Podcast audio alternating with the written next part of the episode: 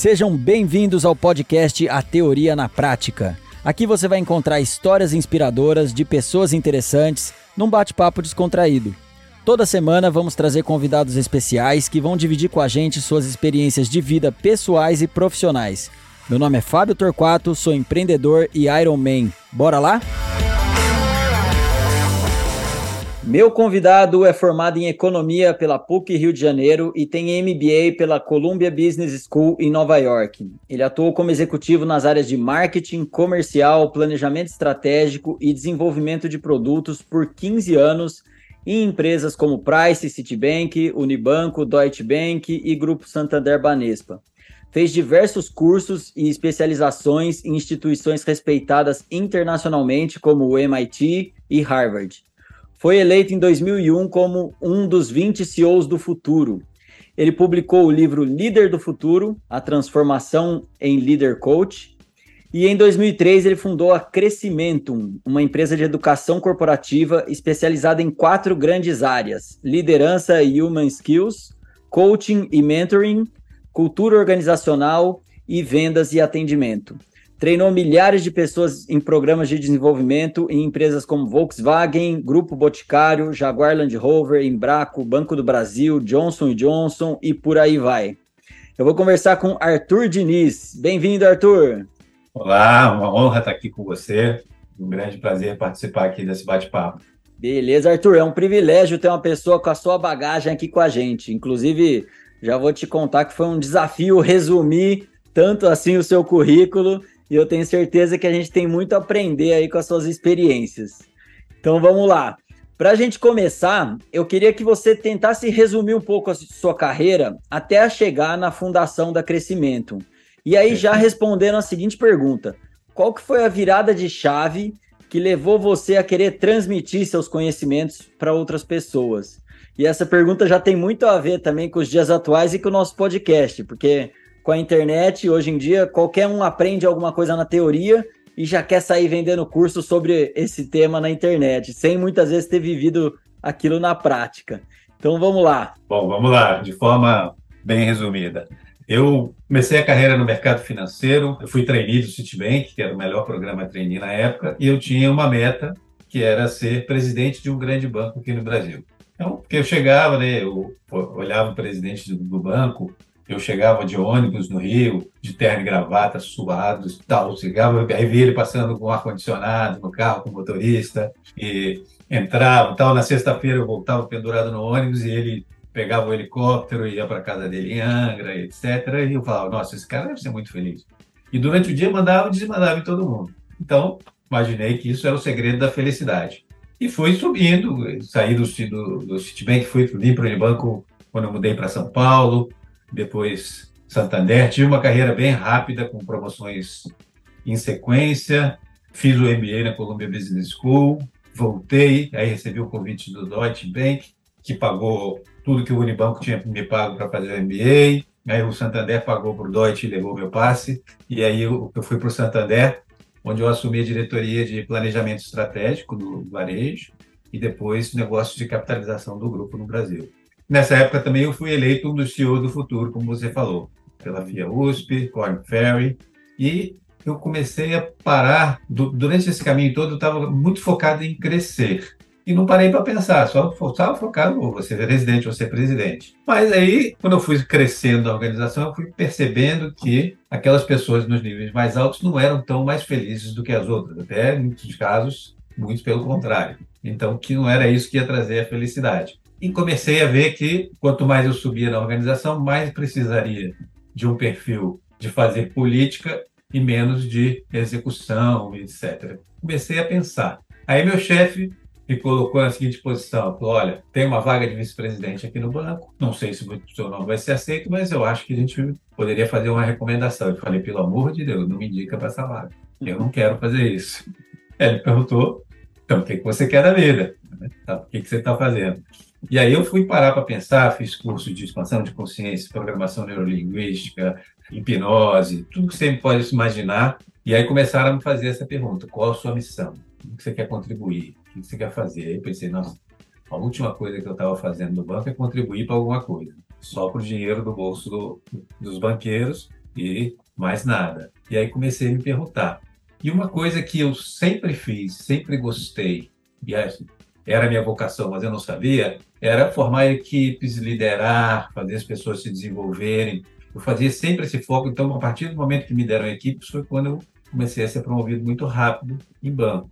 E eu via também que, se eu queria fazer uma contribuição, onde que eu tinha um grande problema que eu podia ajudar a resolver? Desenvolvimento de líderes. Eu passei por quatro bancos, ninguém investiu um tostão em desenvolvimento de liderança para mim e para os meus parceiros, para os meus colegas. E a gente liderava milhares de pessoas sem preparo. Eu buscava o preparo por fora, mas não existia essa consciência. Então eu via muitos maus líderes destruindo a vida das pessoas. Falei, ó, se eu vou focar no desenvolvimento de líderes. E descobri o coaching, que na época era totalmente desconhecido, não tinha coaching no Brasil. E aí eu vi o coaching estava a frase que definia o coaching pelo ICF era a mesma praticamente que eu tinha definido como minha missão, meu propósito. Aí eu falei, encaixou, vou trabalhar com isso. Aí eu esperei terminar o meu prazo que eu tinha para pagar minha dívida com o Santander, eu tinha que ficar dois anos lá, e no dia que terminou, eu pedi demissão, e aí comecei, fundei a Crescimento na sala da minha casa, que na época era eu e eu. Legal. Quando você fundou a Crescimento, foi a sua primeira iniciativa como empreendedor ou você já tinha tentado algo antes? Primeira e única iniciativa como empreendedor, até hoje, pelo menos, foi Crescimento. Porque eu não, eu não pensava como, como, como empreendedor.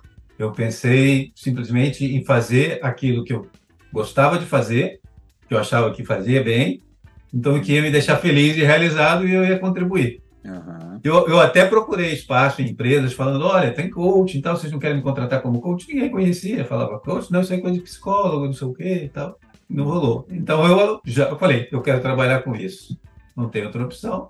Abri a empresa e comecei a fazer. Eu não pensei como um empreendimento, e nunca imaginei que ela fosse chegar onde chegou. Bom, você já tinha ocupado cargos executivos aí em grandes empresas antes de começar o seu negócio. Eu queria saber que desafios, principalmente aí nas fases iniciais da crescimento, foram novos para você como empreendedor? Porque você já tinha alguma, algumas skills como executivo, mas na hora de empreender, o que, que foi diferente ali para você que você falou, putz, para isso aqui eu não estava preparado ainda? Olha, era tudo muito diferente, né? Porque como eu estava sozinho, o começo foi em casa, mas depois de alguns meses comecei a receber alguns clientes e eu, fui, aluguei uma sala pequena. Então, o que, que eu percebi? Agora o computador quebrou. Onde que está o helpdesk? Não tem, sou eu. Pô, acabou o papel higiênico do banheiro. Quem tem que trocar? Sou eu, pô, só tenho aqui. Como é que faz isso? Então aí eu percebi, nossa, aqui sou eu comigo mesmo. Mas uma coisa que eu percebi que eu, eu não gostava dentro das organizações grandes era exatamente daquela questão de sala, de hierarquia. Nunca gostei de sala fechada, essas coisas. Então, para mim, eu sentia mais livre e não, não senti falta das mordomias, mas sim, o grande desafio era se eu não gerar receita nos próximos meses, com o pouco que eu tinha guardado, se eu ia quebrar ou não. Esse era o grande como controlar o fluxo de caixa. Eu aprendi que fluxo de caixa era mais importante do que ter lucro. Esse eu acho que pode ser o aprendizado número um. Assim, eu poderia lucrar, ter um lucro ótimo no balanço e quebrar. Uhum. Mas se o meu fluxo de caixa fosse positivo, eu jamais ia quebrar. Então, isso eu aprendi, é, acho que é o aprendizado número um meu como empreendedor, que eu não tinha ideia. E como é que foi essa trajetória da crescimento ali? Em quanto tempo que você conseguiu começar a escalar o negócio? Olha, levou alguns anos, porque no início, o crescimento fazia só coaching e uhum. começamos a fazer alguns treinamentos porque achamos que complementava o coaching. Mas o, a grande sacada que mudou a nossa história, que nos tornou é, uma grande empresa, foi quando eu decidi fazer um curso de imersão chamado Líder do Futuro, que a gente tem até hoje, uma semana para transformação de liderança. Então, eu até convidei o PA, que era, ele tinha uma outra empresa de treinamento, e nós montamos o treinamento juntos. E nós queríamos fazer um curso de uma semana. E todo mundo, para quem a gente perguntava, que era executivo de empresas, RHs, que, que vocês acham? Um curso de uma semana, de imersão, transformador. E todo mundo dizia, não vai dar certo, porque as empresas não vão querer que seus executivos passem uma semana fora. Faz um curso com dias, picados e etc. Mas a gente era teimoso e insistiu. E aí, em 2005, então já um ano e meio mais ou menos de empresa, a gente fez o primeira turma do Líder do Futuro. Quando terminou, essa turma foi um fracasso financeiro, né? Só teve uma pessoa que pagou meia, meia entrada e o resto não foi convidado. Mas a transformação dessas pessoas, o feedback deles foi tão impactante que a gente falou: nossa, a gente precisa fazer, fazer isso porque a gente cumpre nossa missão de vida. Nós, a gente não vai ganhar dinheiro com ele, mas a gente trabalha o resto do ano, ganha dinheiro para poder fazer o líder do futuro e transformar esse país, transformar essa liderança. E aconteceu o contrário, porque a partir dali, cada turma ia gerando um boca a boca tão forte que vinha mais gente, vinha mais indicação, as empresas começaram a pedir mais treinamentos, e o Líder do Futuro, até hoje, ele é um grande gerador de receita para crescimento. E você vê, um produto que tem, começou em 2005, tem quase 20 anos, tem 19 anos, até hoje não tem um concorrente. Que legal. E é uma máquina para gente. E qual que é o tamanho hoje da empresa, da crescimento? Hoje, assim, em termos de funcionários, nós temos próximo de 150 funcionários. E o faturamento esse ano deve ser uns 70 milhões. E no, nesse meio do caminho, vocês também foram fazendo aquisições, a, a, empresa foi, a partir do momento que foi crescendo, também foi tendo algumas transformações, né? Como é que foi isso aí? Foi o seguinte, a, a, a, gente fez um. Eu falei, o PA trabalhava numa outra empresa, a gente montou o Líder do Futuro. Em 2007, nós fundimos essas duas empresas, a Crescimento e a Liderarte, que era do PA, e uhum. montamos uma empresa só que ficou, continuou chamando Crescimento. Depois disso, foi crescimento orgânico, orgânico, orgânico mesmo, e a gente só fez uma nova aquisição no ano retrasado, ou passado, no início do ano passado, no final do ano retrasado, que foi a aquisição da Posiciona, que é uma empresa de treinamentos de vendas. Então, uhum. esse período todo, o crescimento não foi mais orgânico mesmo, e a gente vendeu controle da, da empresa no início da pandemia para o Cegos Group, que é um grupo internacional. E aí, quando você passou, vocês venderam aí o controle da empresa, mudou alguma coisa para você? Porque você continua sendo o CEO, né? O que, que mudou no Arthur antes dessa, dessa venda e, e para hoje? Olha, te contar que um ponto bem interessante dessa venda, assim, ela aconteceu em fevereiro, um mês antes de explodir a pandemia. E a gente só tinha curso presencial. Então você imagina que o timing Nossa. foi perfeito, né?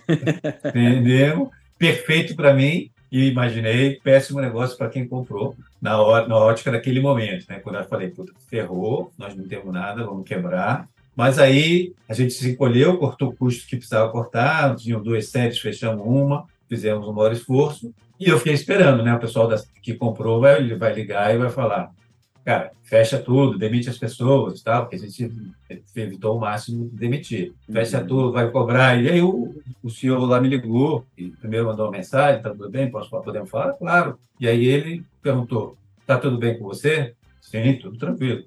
Família tá bem? Saúde? Tudo ótimo, mas vamos ao assunto, né? O que, que você quer? Aí ele perguntou, os funcionários da Crescimento estão saudáveis ou tem alguém com Covid? Não, está todo mundo bem. E as famílias dos funcionários? Olha, ainda não tivemos nenhum problema, mas o que, que você quer? Não, eu só queria saber isso. E te, te tranquilizar que se faltar caixa para a empresa durante esse período, a gente vai cobrir, fique absolutamente tranquilo. Nós estamos com vocês. Pô, então, nesse legal. momento, eu falei, nossa, eu fiz a escolha certa, né, dessa parceria estratégica, dessa venda, foi para a empresa certa. E aí, o que, que mudou na minha vida? Bom, o PA saiu nessa, nessa venda, ele vendeu tudo e, e, e saiu, montou o negócio dele. E no dia a dia aqui continua muito parecido. Eu vou duas vezes procurando para a Europa, a gente tem muita troca, porque tem produtos internacionais que são interessantes para a gente.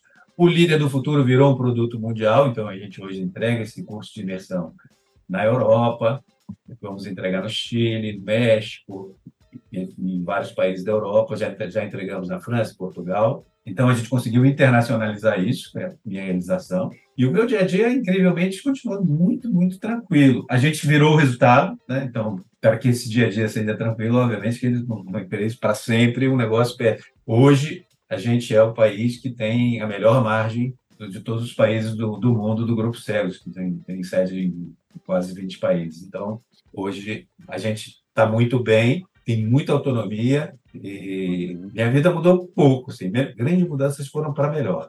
Muita gente gosta de falar de, de, dos sucessos e das coisas boas. E aí eu sempre tento trazer aqui também o, o lado da realidade, né? Que nem tudo uhum. são rosas. Poderia compartilhar com a gente aí um ou dois momentos que foram muito difíceis assim para vocês e que as coisas não estavam todas floridas aí e como vocês superaram isso? Que aprendizado vocês tiveram com essa situação específica? Tem dois, dois grandes momentos. O primeiro, acho que foi a, a crise mundial que teve em 2009. Então, o mercado teve um baque enorme. Não sei se você lembra, mas uhum. o mercado, a primeira coisa que as empresas fazem é cortar é treinamento. Então, a gente estava lá com uma estrutura e tinha, a gente tinha uma equipe de comerciais e uma equipe de entrega.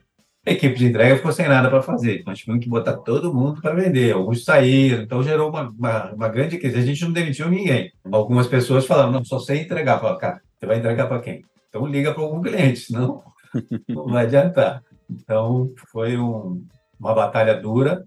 Acho que aprendemos que dava para vencer as crises, ou seja, ter essa paciência, se souber fazer a gestão do caixa é fundamental. Se souber fazer essa gestão do caixa com cuidado, ter uma reserva sempre que a gente tinha, eu acho que é um, um, dos aprendizados mais importantes. Ter uma reserva de caixa, porque pode acontecer qualquer coisa. Eu nunca imaginava que pudesse acontecer o que teve depois com a pandemia, né? Que aí foi e a segunda grande foi a pandemia. A pandemia, eu realmente eu tive, eu tinha certeza. Sentei aqui com o nosso CFO, CEO, e falamos: ferrou, é, corta os custos e vamos esperar daqui quantos meses a gente quebra? Três, quatro meses?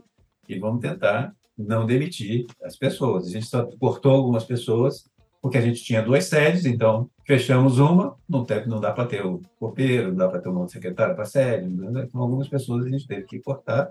Uhum. Cortamos o mínimo possível, mas eu tinha certeza, assim, a gente não sabia entregar nada online. E aí a gente resolveu e começamos, falando, vamos começar a entregar online. E todo mundo foi como se fosse um aprendizado coletivo. Todo mundo mergulhou nesse aprendizado. Os trainers começaram a desenvolver, trocar um com o outro, aprender, entregar online. E o que aconteceu foi, na minha opinião, quase que um milagre. Três meses depois, a gente estava dando um curso que fez o maior sucesso e foi um grande virador para a gente, que era um curso de como entregar treinamentos digitais.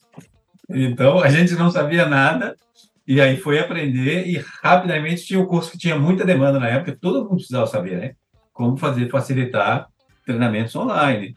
E aí esse curso fez um maior sucesso, começou essa virada e a partir dali a gente conseguiu desenvolver produtos todos online, inclusive o Líder do Futuro, imersão de uma semana, também indo totalmente contra as crenças da maioria das pessoas, do mesmo jeito que foi no início. As pessoas diziam, olha, no computador o dia inteiro, porque eu, o Líder do Futuro é um curso que começa sete da manhã e os participantes terminam às 11 da noite. Uhum. Então, imagina isso online. Quem ia dizer que isso ia funcionar? Nossa. Depois de algumas turmas, a gente já tinha fila de espera de novo para fazer o Líder do Futuro online. Então, e legal. E hoje permanece online presencial? Hoje a gente tem online só em company, porque o que aconteceu? A gente, a gente se programou para ter presencial e online. Falamos, ah, vai ter, vai ter quem queira fazer online. Ninguém mais quis fazer online. O pessoal cansou, né? Então, então, nos cursos abertos, só presencial. Agora, em company, tem empresas que têm funcionários espalhados por todo o país. Então, para deslocar todo mundo, pagar hotel, etc., o custo é muito alto. Então, preferem fazer online, porque o online é muito eficaz e muito poderoso. Só que as pessoas, quando podem escolher, elas escolhem o plano aberto porque cansaram de ficar presos dentro de casa. E querem Com certeza. Sair, ficar no hotel, interagir. Legal. E, Arthur, você falou de duas situações aí bem complicadas, né? A crise lá em 2008 e agora a pandemia. E você, como líder do negócio ali, como é que foi essa transmitir essa essa mensagem de esperança, de vamos se adaptar? Como é que você uhum. conseguiu manter a equipe engajada aí no, no projeto? Eu acho que eu tenho algumas crenças que são um pouco, digamos, heterodoxas. Então, eu tenho crenças é, diferentes. Então, eu acredito que a nossa missão é importante, que o universo vai contribuir, como a gente faz o bem, isso volta para a gente, e que, né, então, de alguma forma, os milagres acontecem quando a gente precisa, assim como já narrei alguns aqui. Então, cada um pode acreditar do seu jeito, eu sempre acreditei, mas ter essa crença, independente, porque crença é uma coisa que eu tenho, alguém pode discordar, outras pessoas concordar, mas nunca dá para saber se é verdade ou não. porque é uma crença. Mas o que a força de uma crença, quando você tem uma crença que te ajuda, é essa. Por ter essa crença, eu sempre consegui manter a calma. Eu tive um momento de desespero quando começou a pandemia, mas depois eu parei e falei, cara, se a nossa missão é realmente importante, ela vai continuar. Então, o milagre vai acontecer. Então, como eu fiquei tranquilo, eu conseguia passar essa tranquilidade aqui para a equipe, para todo mundo, e as pessoas que já, já me acompanham há muito tempo ficavam falando para os outros que estavam chegando, falando, ah, o cachorro Arthur falou, vai tranquilo, que a gente já está junto há muito tempo, vai acontecer. Então, acho que essa crença me ajudou muito a manter a tranquilidade, e, eu, e esse telefonema do, do CEO do Grupo Cegos já foi para mim uma mensagem muito forte do, do próprio universo, está dizendo, olha, fica tranquilo, a gente está aqui, a gente não precisou de um tostão deles, pelo contrário, nós, como eu falei, nós somos um país grande, de grande gerador de caixa para o grupo hoje. Mas a tranquilidade de dizer você não precisa se preocupar com isso já foi um sinal forte, olha, vai, vai funcionar. Muito vai bom. Legal. Bom, o coaching e o mentoring é uma das áreas que vocês trabalham e é a base aí de tudo, né? Que, que você Sim. começou por isso. E uhum. eu tenho aprendido muito aqui no podcast, Arthur, com profissionais excelentes aí como você, e a minha experiência prática é de que isso tem feito muita diferença para mim como profissional e como empreendedor. Mas muitas pessoas não buscam ainda esse tipo de ajuda, de um coach, de um mentor. E tem pessoas que até querem, mas nem sabem por onde começar ou como buscar esse tipo de apoio, né? Que, uhum. que, que dicas você daria nesse sentido aí? Eu acho que não é difícil buscar informação hoje, está tá super disponível. Mas o mais importante para buscar esse tipo de profissionais, a dica que eu daria é buscar referências no mercado. Todo mundo conhece alguém que já fez coaching e mentoring em algum lugar, então tem uma referência. A gente aqui na Crescimento, a gente trabalha quase que 99% B2B, então a gente vende para empresas. As empresas buscam referências e nos contratam, mas se a pessoa está buscando coaching por si, tem muitas empresas muito boas no mercado, muitos coaches independentes bons, o mais importante é buscar referência, porque o coaching está até com um nome meio manchado no mercado por causa de maus profissionais, pessoas que fazem um curso de dois dias, se apresentam como coaches e começam a fazer um monte de besteira. Vão nas empresas, tem empresas que a gente vai dar treinamento de coaching, mas não pode falar que é coaching, porque já teve lá um, um coach que já destruiu a fama do coaching no mercado. Então, coisas engraçadas do dia, não, vocês vão falar que isso, isso aqui é coaching, tá? Mas não fala, não fala a palavra coaching porque senão o pessoal morre de medo aqui. Teve um coach que foi um desastre. Por isso, buscar essas referências é super importante. E entender que a diferença, né? Quando você busca um coach, você está buscando um, alguém para te ajudar a crescer ou atingir um objetivo específico que o coach vai te ajudar, mas não necessariamente esse coach tem experiência naquilo que você quer. Coach é um cara que ajuda a atingir os seus resultados. Por exemplo, eu posso ser coach de um presidente de uma empresa, já fui de C-level, de indústrias nas quais eu nem trabalhei. O mentor, quando você busca alguém que já teve experiência naquilo. Então, quando eu faço mentoria, hoje eu faço mentoria muito mais para CEOs de pequenas e médias empresas, ou empreendedores que querem montar empresas, porque eu passei por esse processo, aí eu posso ser o mentor, porque aí eu vou dizer, olha, o que fiz, o que funcionou, o que não funcionou, como fazer, como não fazer, e contar a história. O coach não vai fazer isso. E existem profissionais que mixam o coaching com o mentoring e podem fazer as duas coisas no mesmo processo, que é o, assim, o mais poderoso, na minha opinião. Legal. É, com base nisso que você falou, me parece que é muito mais fácil encontrar aí profissionais de coaching do que de, de mentores, né? Porque o mentor, ele precisa ter passado por aquela experiência aí, pensando rápido aqui, eu não conheço empresas que, que tenham esse portfólio de, de mentores, algo assim. Então, uhum. eu acho que para as pessoas hoje é, é, mais difícil, na minha visão pelo menos, é mais difícil encontrar mentores que sejam mais adequados ali, que possam te ajudar, né? Você vê dessa forma também? Vejo assim, mas essa realidade está mudando muito rápido. Como eu falei, o coaching está um pouco manchado no mercado, a mentoria, o mentoring o contrário, virou moda. Então está todo mundo se tentando se formar. A gente tem um curso aqui de formação de mentores que está disputadíssimo, a gente com fila de espera, porque é um monte de gente com experiências diversas que querem aprender como que eu faço para ser mentor.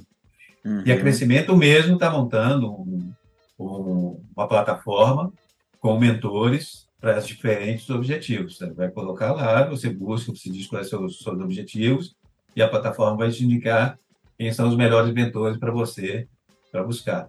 Mas você também pode buscar no, no, no, LinkedIn. Muita gente, muita gente que quer fazer mentoring comigo é, me acha no LinkedIn. Aí vai lá, busca, vê minha história e está uhum. escrito lá que eu, que eu faço mentoria para pequenos e médios empreendedores e eles me buscam. Então dá para buscar no LinkedIn, um pouquinho mais difícil mesmo, mas dá para buscar. Mas eu acho que a realidade está mudando por isso. Assim, muita gente e o mentor, assim, muita gente que está trabalhando normalmente em empresas está fazendo também mentoria. Uhum. Então, a tendência é que tenha mais mentores do que coaches no mercado. A maioria dos coaches não faz coaching nas horas vagas, faz coaching como um trabalho, como uma profissão.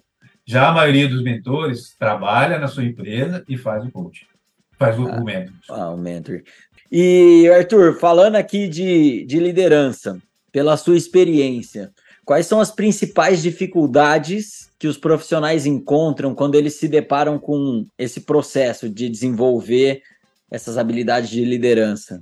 Olha, a grande barreira para o desenvolvimento da liderança está. Primeiro, algumas pessoas entendem que o líder nasceu com características, então eu não tenho. Então começa com aquela crença que vai impedindo essa pessoa de desenvolver a liderança, então ela nem tenta. Mas depois que começa a tentar, a barreira é ultrapassar o campo que de onde você quer, de onde você está, até o ponto que você quer estar, vai ser uma jornada que é dolorosa. Por que, que ela é dolorosa? Porque ela passa por um processo muito importante de autoconhecimento, uhum. e, e você vai passar por isso, vai sofrer para tentar se desenvolver, e não é fácil.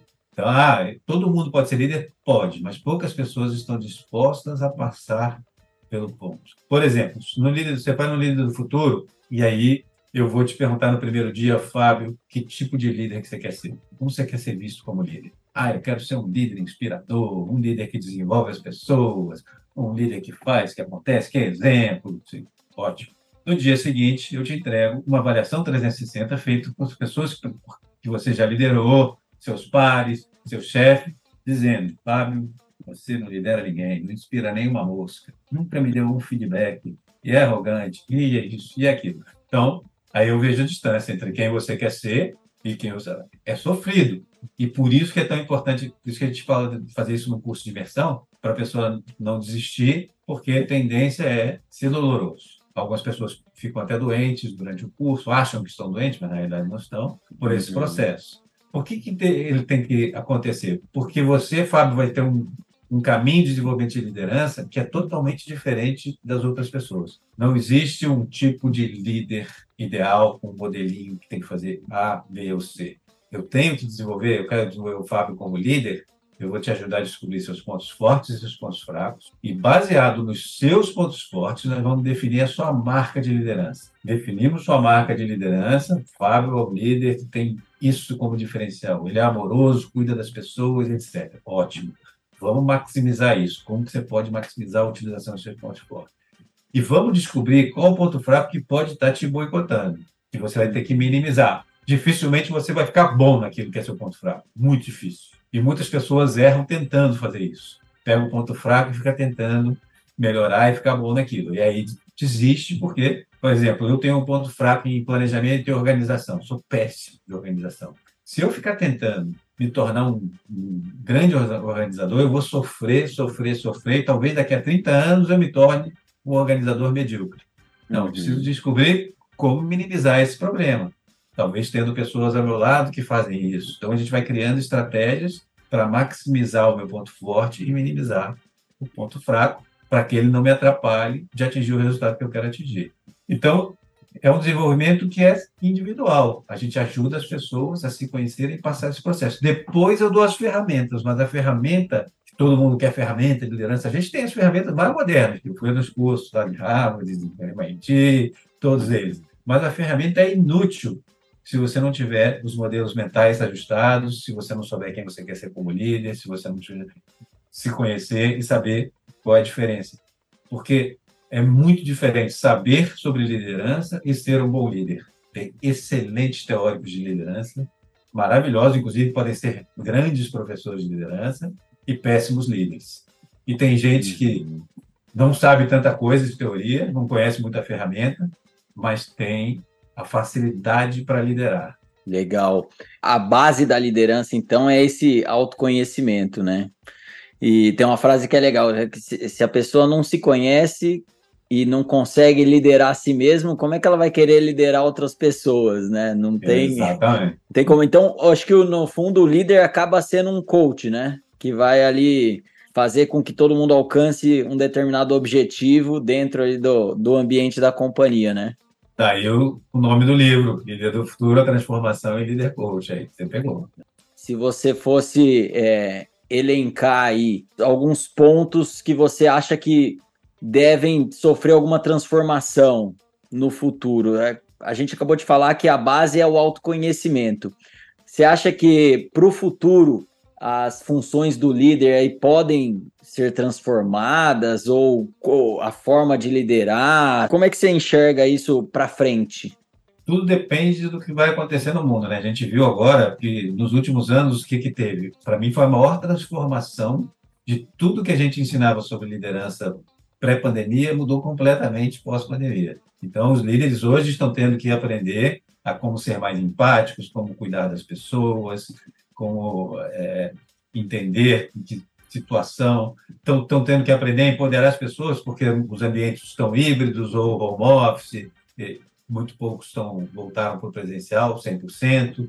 Então, os líderes estão tendo que aprender um milhão de coisas. Acredito que o futuro está caminhando nessa direção, dessa liderança mais humanizada e que cuida mais. Era importante antes da pandemia, mas não era o mais importante. Inclusive, quando a gente ensinava liderança em tempos de crise, você falava, em tempo de crise, o líder tem que assumir o comando e falar, vai, todo mundo vai seguir, que vai acontecer?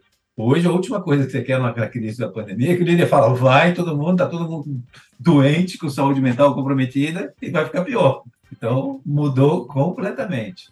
Então, acredito que o mundo está caminhando nessa direção de uma liderança mais humanizada. A diversidade é uma grande mudança, então os líderes têm que aprender o quanto é importante ter uma equipe diversa para atingir resultados uma equipe diversa e uma equipe inclusiva, né, que inclui todos os tipos de pessoa, independente de não só de raça, gênero etc., mas também com diferentes histórias de vida, originários de diferentes países, e, assim, quanto mais diversidade, melhor. Então, isso também vai ser um, um grande desafio para a liderança nos próximos anos. E você acha que a tecnologia ainda pode ajudar muito nisso? Porque pelo que você fala, é, me parece que é uma parte mais humana, né? Que vai trazer essa transformação.